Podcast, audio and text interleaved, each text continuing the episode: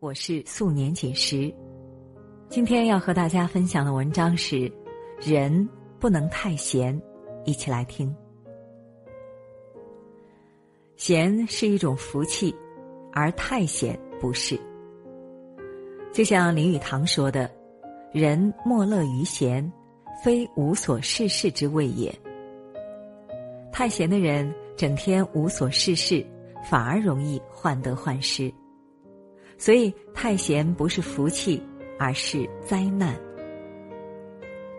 人太闲会胡思乱想。曾看过一个挠痒定律：本来并不觉得痒，但是闲来无事挠了一下，结果越来越痒。烦恼也是如此，太闲容易胡思乱想，老是去想那些烦恼，结果越来越烦躁。人一旦无所事事，就容易胡思乱想，杂念丛生。去年老家有个叔叔的饭馆倒闭了，之前天天忙于生意的他突然闲了下来。家人都安慰他，让他趁机休息一段时间，好好调整自己。刚开始他很开心，终于可以休息了，因为不可以随意出行游玩。他每天可以睡到中午，妻子做好饭菜就喊他。整天要么玩手机看电视，要么无所事事，这让他更加不开心。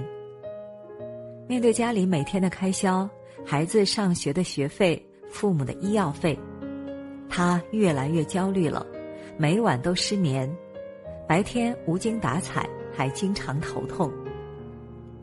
他和家人说啊。好像自己的身体出问题了，可是去医院检查显示他的身体很健康。回到家后，婶婶对他说：“你呀，这就是闲的，自己吓自己。你做几天的家务，让我歇一歇。”果真，叔叔做了几天家务后，头不痛了，精神状态也好了。人闲必生杂念，心闲必生杂事。人太闲，才会有时间去想那些乱七八糟的事情。在生活中，可以经常看到一些人自怨自艾，过得十分不开心，因为太闲的生活配不上他的野心，所以心生烦恼。当你忙起来的时候，就没有时间和精力去胡思乱想。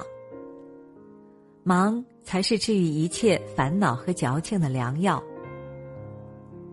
太闲会毁掉一个人。罗曼·罗兰说：“生活中最沉重的负担不是工作，而是无聊。忙碌的生活会让人过得充实，太闲的生活会让人过得颓废。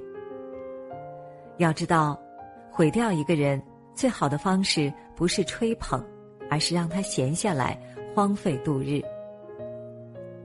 看过这样一个故事：张姨是一个单亲妈妈，年轻时十分拼命。儿子成家了，她也退休了。张姨觉得自己辛苦了一辈子，应该享清福了。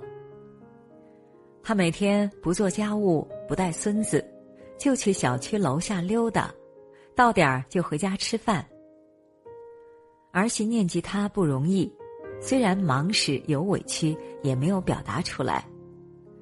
可儿媳的委屈和难过积攒太多了，终于忍不住和儿子吵了架，丢下孩子回了娘家。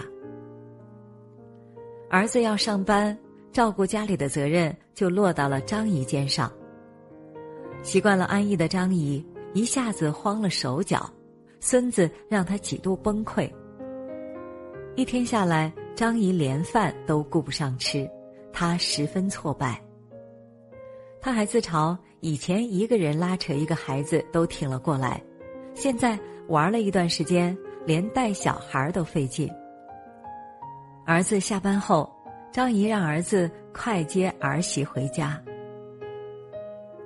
儿媳回家后，张姨一改往日作风，自己会主动帮忙分担家务。家庭关系也更加和谐。闲下来时，儿媳也会带他出去游玩，享尽天伦之乐。人就是如此，用尽废退。为人做事，闲则生废，勤才成事。《肖申克的救赎》里有一句话说：“不要困在你的安逸里。”太安逸的生活不仅会消磨人的意志，还会剥夺走拥有的。忙总有收获，闲一无所获。千万别让一时的安逸毁了自己拥有的幸福。洪应明说：“人生太闲，则别念妾生。人是不能太闲，闲久了，努力一下就以为是拼命。在这个世上，每个人想要的所有东西，其实都是明码标价的。你要好的工作，就要拼尽全力去争取。”你要好的生活，就要勤勤恳恳去努力。忙的人生充实有滋味，闲的人生空虚又无聊。人生路漫漫，还是要将日子过充实才有意义。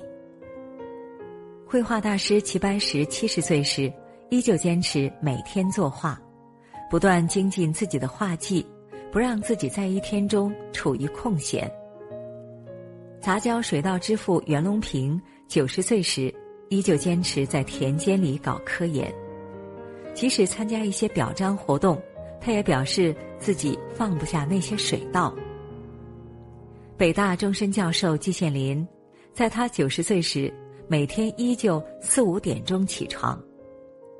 白天坚持教学工作，晚上还要抽几个小时读书治学。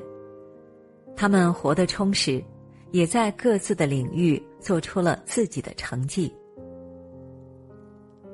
劝民中说：“不见闲人精力长，但见劳人筋骨实。”人在忙碌的时候会忘记自己的年龄，他们会将日子过得更充实，心情愉快了，身体也会越活越年轻。人不能太闲。不能太懒，一闲一懒，很多毛病都出来了。无所事事的打发时间，会发现时间过得很快，但回过头看，什么都没有留下。所以，即使在闲的时候，也要找一些自己喜欢的事情去做，让自己的日子过充实。等以后回想过去时，才不会有遗憾。古语说：“人闲是非多，百忙解千愁。”人一旦忙起来，就不会给烦恼留缝隙。